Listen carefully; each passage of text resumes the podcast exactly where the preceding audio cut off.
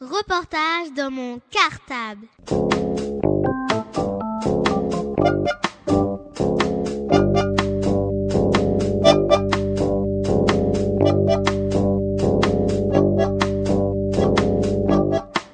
Reportage dans mon cartable. Bonjour, je m'appelle Fabien.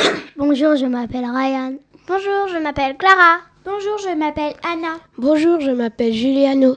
Nous sommes les CMA de l'école Maurice Torres A chez Mireille Carniquian. Nous vous retrouvons pour un nouveau portrait radio. Et aujourd'hui, nous avons le plaisir de recevoir Joël Jolivet. Bonjour. Merci Joël Jolivet de bien vouloir répondre à toutes nos questions. Avant de commencer l'interview, pouvez-vous commencer par vous présenter s'il vous plaît? Euh, Bonjour, je m'appelle Joël Jolivet, je suis illustratrice pour les je fais des livres euh, pour les enfants et puis pour les grands aussi de temps en temps. Nous avons lu plusieurs livres que vous avez illustrés mais il nous a semblé que vous aviez aussi été l'auteur des livres. On pense à Mon cœur qui bat. On aimerait savoir si vous avez participé au livre ou si vous avez écrit ce livre. Euh, un cœur qui bat, non, il y, a un auteur qui a écrit le, texte qui s'appelle Virginie Aladjidi. Mais c'est vrai que c'est des livres que j'ai fait toute seule, et en général, c'est des livres sans texte. Parce qu'en fait, euh, j'écris pas. Il y a des illustrateurs qui sont écrivains et illustrateurs ou qui écrivent pour mettre des mots euh, sur leurs images. Moi, je considère que je sais pas bien le faire et qu'il y a des gens qui écrivent très très bien et je préfère travailler avec eux plutôt que d'écrire des textes pas très bien. Quoi. Donc les, les livres dont je suis la seule auteur, ce sont des livres euh, comme Zoologique ou presque tout, euh, sans, sans texte. Comment ce livre est-il né? Quel livre? Mon cœur qui bat. Ah, le cœur qui bat. Bah, écoute, un cœur qui bat, c'est un peu particulier parce que c'est en fait c'est une petite collection de petits livres carrés qui s'appelle Tête de l'art et en fait, euh, j'avais envie d'en faire un, mais je n'avais pas de, texte, justement. Donc euh, l'éditeur, donc celui qui organise les livres, euh, m'a proposé un texte. Et j'ai pas rencontré l'auteur, là, en l'occurrence. C'est pas un très bon exemple parce que c'est beaucoup plus sympa de travailler avec l'auteur. Mais ce livre-là, j'ai pas travaillé du tout avec l'auteur. En fait, on aimerait savoir si vous êtes illustratrice, auteur ou les deux. Je t'ai dit, je suis pas Auteur, ça veut pas dire. Enfin, je suis auteur de certains livres, je suis pas écrivain. C'est-à-dire que je n'écris pas d'histoire. Par contre, quand je travaille avec. De plus en plus, j'essaye de travailler avec des gens avec qui je m'entends bien, dont j'aime bien l'écriture, et on essaye de travailler ensemble. Alors, par exemple, pour la très petite Zébuline, j'ai demandé à Véronique Ovaldé, que je connaissais, et dont j'aimais beaucoup les romans, de m'écrire une histoire. Donc, je lui ai dit écoute, j'aimerais bien. Euh, ça fait longtemps que j'ai envie de faire une histoire qui se passe sous l'eau, au fond de l'eau.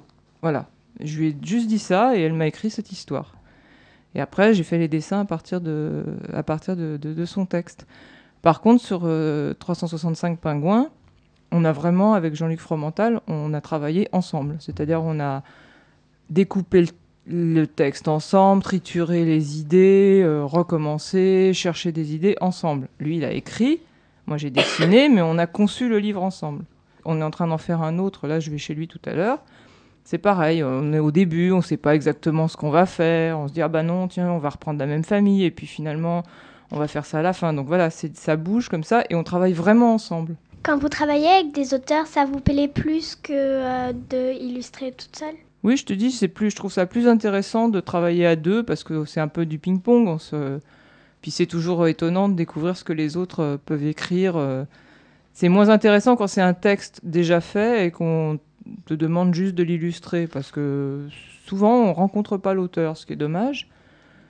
On donne sa propre euh, interprétation d'un texte, mais bon, alors évidemment, des fois les auteurs ils sont un peu morts, donc là il n'y a pas de choix.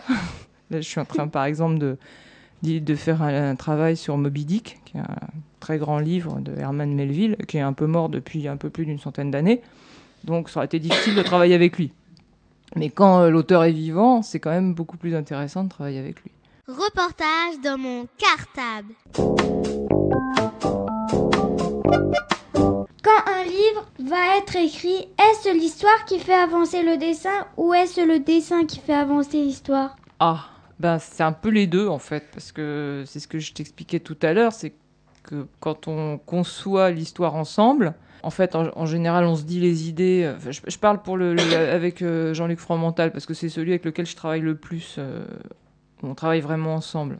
On cherche des idées. Après, moi, je fais un petit, un petit crayonné, c'est-à-dire un, un grabouillat sur mon carnet pour voir comment ça peut fonctionner parce que c'est là le livre qu'on est en train de faire en ce moment c'est un peu compliqué c'est ça se passe dans une dans, Paris et c'est des, catastrophes en chaîne c'est-à-dire euh, il y a quelqu'un qui laisse échapper un savon qui passe par la fenêtre qui tombe sous la roue d'un scooter qui se renverse qui euh, euh, alors c'est pas encore exactement tout hein, mais à un moment il y a un camion qui se rend de bitume qui se renverse la fumée du bitume incommode des abeilles qui vont piquer un grutier qui laisse tomber ça voilà il y a un peu le principe. Donc, il faut arriver dans la même page à faire trois actions différentes. Donc, c'est vraiment du ça passe par le dessin. On peut pas. Si, le dessin marche pas, l'histoire marche pas. Donc, dans ce cas-là, c'est le dessin qui fait aussi avancer l'histoire. Mais euh, par contre, là où l'histoire fait avancer le dessin, c'est que je fais pas du tout les mêmes dessins suivant l'histoire. C'est vraiment l'ambiance du, du, du, texte qui va me donner envie de faire telle ou telle sorte de dessin pour la très petite Zébuline, c'était une histoire un, peu pas triste, mais un peu sombre quand même, parce qu'elle est, elle est un peu torturée, cette pauvre petite fille, euh, ne pas grandir. Donc je voyais une ambiance un peu, vous, ça vous dira peut-être rien, mais à la fin du 19e siècle, il y avait des, images, enfin, il y a eu en Angleterre ce qu'on appelait les, Victoriens, qui sont très romantiques, avec des images un peu compliquées, avec des, des dentelles, des, des choses un peu un peu chargé. Quoi. Voilà. J'avais envie que ça ressemble un petit peu à ça. Pour vous donner une idée, vous avez vu Les Orphelins Baudelaire? Oui. Ben voilà, c'est un petit peu l'ambiance des Orphelins Baudelaire pour moi, cette histoire. Donc voilà, quand je lis une histoire, j'ai un, peu une ambiance dans la tête. Et mon dessin, il va falloir qu'il s'adapte à ça. J'ai pas un style de dessin. C'est Pour moi, il faut s'adapter à l'histoire. Vous avez obtenu le prix Goncourt pour le livre jeunesse et on souhaiterait savoir ce qu'est le prix Goncourt. Alors écoute, je vais dire, d'abord, c'est, c'est pas le prix Goncourt en fait, ça c'est la bourse Goncourt. Parce que le prix Goncourt, c'est un prix littéraire qui est donné tous les ans, qui est très très important, enfin qui est très important surtout parce que ça fait vendre beaucoup de livres. Les romans en général, ils sortent à la rentrée et il y a plusieurs prix, dont le plus important est le prix Goncourt. Et ce prix, il est décerné par un jury qui est composé d'écrivains ils se réunissent dans un restaurant, ils mangent et après ils donnent le prix. Voilà, en gros c'est ça. Et ils font donc moi je l'ai appris, euh, je dois vous avouer que j'ai appris en recevant le prix que ça existait. Je savais pas que ça existait le, bourse Goncourt pour la jeunesse. Il y a aussi la bourse Goncourt de la nouvelle et je crois qu'il y a le prix Goncourt des lycéens aussi qui existe. Donc c'est d'autres prix donnés par le même euh, le même jury à d'autres types de livres. Mais en fait, je pense que c'est enfin je ne vais pas euh, faire la fausse modeste, mais euh, je, pense que c'est aussi parce que Véronique Valdé est vraiment un écrivain. C'est aussi pour ça qu'on l'a eu, je pense. Qu'avez-vous pensé quand vous l'avez reçu? Ben, je te dis, en fait, je savais pas que ça existait, donc je, c'est toujours agréable de recevoir un prix. En plus, là, il y avait des sous, donc c'était encore mieux. Et puis, on est allé à côté de d'Arles, parce que c'est, il est donné à Fonvielle, qui est une petite, un petit village. Donc on a eu Françoise Malé-Joris et Edmond Charleroux qui nous ont donné le prix. Enfin c'était bien, on a mangé, on a bien mangé, on a passé une bonne journée, il faisait beau, c'était chouette. Mais ça va pas changer fondamentalement ma vie, tu sais. En plus, c'est pas très connu et c'est pas comme le prix Goncourt, quoi. C'est c'est pas ça qui va faire que le livre euh, va avoir plus de succès ou pas, je pense pas. Et vous avez fait d'autres concours euh, sur les illustrations? C'est pas des concours, tu sais, tu sais pas que tu vas avoir le prix, c'est pas toi qui décide, euh, qui demande à avoir un prix, c'est les gens qui disent ah ben voilà, j'ai failli avoir le, par exemple au salon du livre de Montreuil l'année dernière, donc il y a un prix qui s'appelle le, le, Baobab de l'album. Pareil, hein, c'est très connu dans le milieu de la livre jeunesse, ça fait beaucoup de bruit, on en parle beaucoup, mais les gens ils connaissent pas du tout. Alors pendant une semaine, tout le monde disait ah, Tu vas la voir, tu vas la voir. Mais si, si, vous allez la voir et tout. Donc on finissait par. On avait beau pas vouloir y penser, on se disait ah, quand même, on va peut-être la voir, peut-être la voir. Puis en fait, on l'a pas eu. Donc voilà, euh, bon, on a été un peu déçus le soir. Et puis euh, le lendemain, tu penses à autre chose. C'est pas, très... pas ça qui est important, les prix. Ce qui est important, c'est que les livres, ils plaisent aux enfants. J'ai eu des prix donnés par des enfants. Par contre, ça, je trouve ça plus, euh, plus intéressant. Donc vous savez pas quand on vous donne un prix non, là, tu vois, là, on en a plein en ce moment avec les pingouins. Là, on devait aller en, Belgique la, semaine prochaine. Euh, on a eu le prix du village d'enfants, euh, je sais plus exactement. C'était c'est un, ça c'est plutôt sympa parce que c'est pareil, c'est un prix qui est donné par des enfants. C'est des enfants qui qui sont dans des situations un peu difficiles et qui sont euh, recueillis dans des, dans des villages euh, et aidés. Donc ça, c'est bien. Euh, on a eu des prix aux États-Unis parce que le livre, il a été traduit en, plein de langues. Donc de temps en temps, euh, Jean-Luc, qui adore regarder sur Internet, euh, si on parle de nous, il découvre qu'on a des prix invraisemblables. On a eu le, Wanda's Gag prix. On sait pas ce que c'est, mais ça fait rien. Ça nous a beaucoup plu. Et on a eu le Super Premio Andersen en Italie aussi. Mais euh, ce qui est embêtant, là, ça serait bien si on nous invitait pour recevoir le prix. Moi, j'aimerais bien aller, euh, aller en Italie ou, ou aux États-Unis pour aller chercher mon prix, mais là, on nous invite pas. Donc, euh, on a un prix. Bon, voilà, on est content. Reportage dans mon cartable. On a lu la très petite Zébuline et on a eu l'impression que vous aviez été beaucoup appliqué, que les dessins étaient très précis, soignés, que les détails étaient très nombreux. Il y a beaucoup de détails. En fait, il y a, aussi des choses que j'ai pas dessinées là-dedans. Je sais pas si vous avez fait attention, mais dans le dans ce qui est en noir, il y a aussi des choses. C'est des, c'est un peu comme des, c'est des collages. C'est des petites images que j'ai prises dans des vieux dictionnaires ou dans des vieux catalogues euh, en noir et blanc, des, des gravures euh, très fines pour mélanger à mon dessin qui est un peu plus gros. Donc c'était pour faire des petites choses comme ça, euh, pour donner un côté un petit peu surprenant. Donc c'est pour ça que ça a l'air très très fin, mais les choses très très fines, c'est pas moi qui les ai dessinées, c'est c'est du collage. Dans d'autres livres, on avait l'impression que vous faisiez des dessins très simples, avec des couleurs vives et des gros traits au feutre autour. Vous êtes de notre avis? C'est pas du feutre, alors c'est de la linogravure. La plupart de mes livres, enfin pratiquement tous mes livres, sont faits en linogravure. En fait, c'est une, technique, c'est un peu comme un tampon. Ça serait un peu comme fabriquer un tampon. C'est-à-dire, j'utilise un matériau qui s'appelle le, le lino, qui est ce qu'on met par terre normalement dans les salles de classe par exemple. Et on le creuse avec des gouges, donc c'est des outils qui coupent. Donc en fait, on fait le dessin sur le lino, et après on creuse pour laisser le trait apparaître en relief, comme sur un tampon. Et après, on met de l'encre sur le, sur le relief, on met une feuille de papier et on imprime. Voilà, c'est ça la linogravure. C'est, en fait, c'est dérivé de la gravure sur bois. C'est une technique normalement qui sert à reproduire, donc à faire plusieurs exemplaires du même dessin. Mais ça donne un trait assez particulier.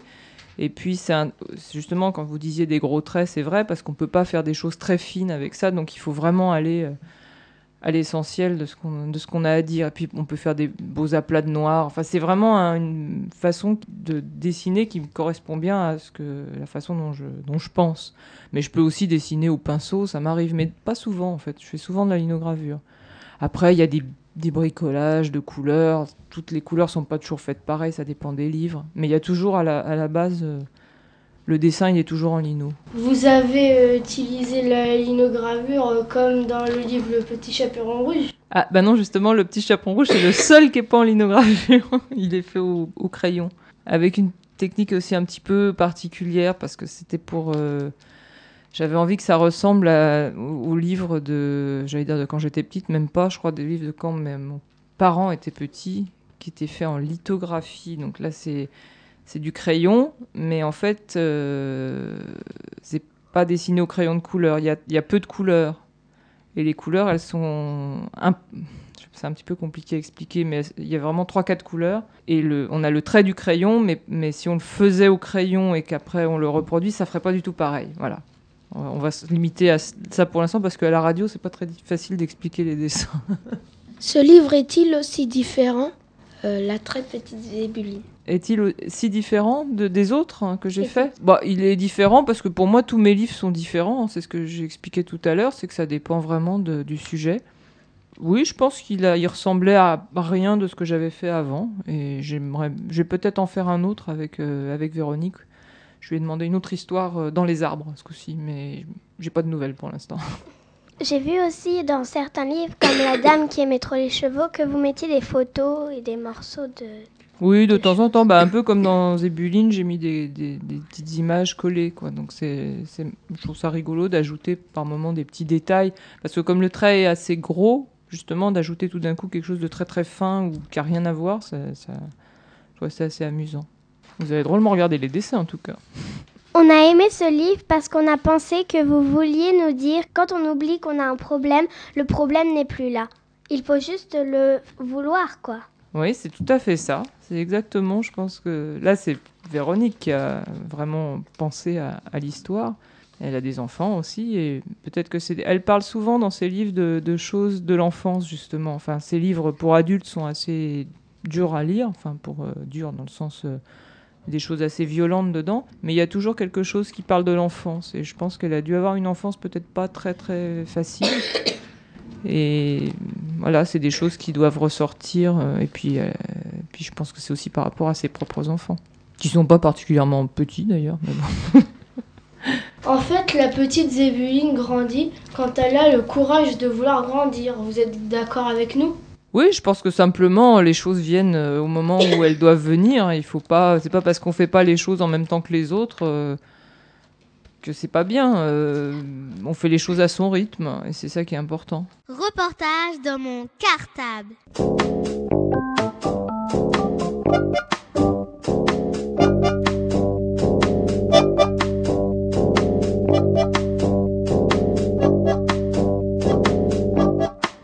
Reportage dans mon cartable.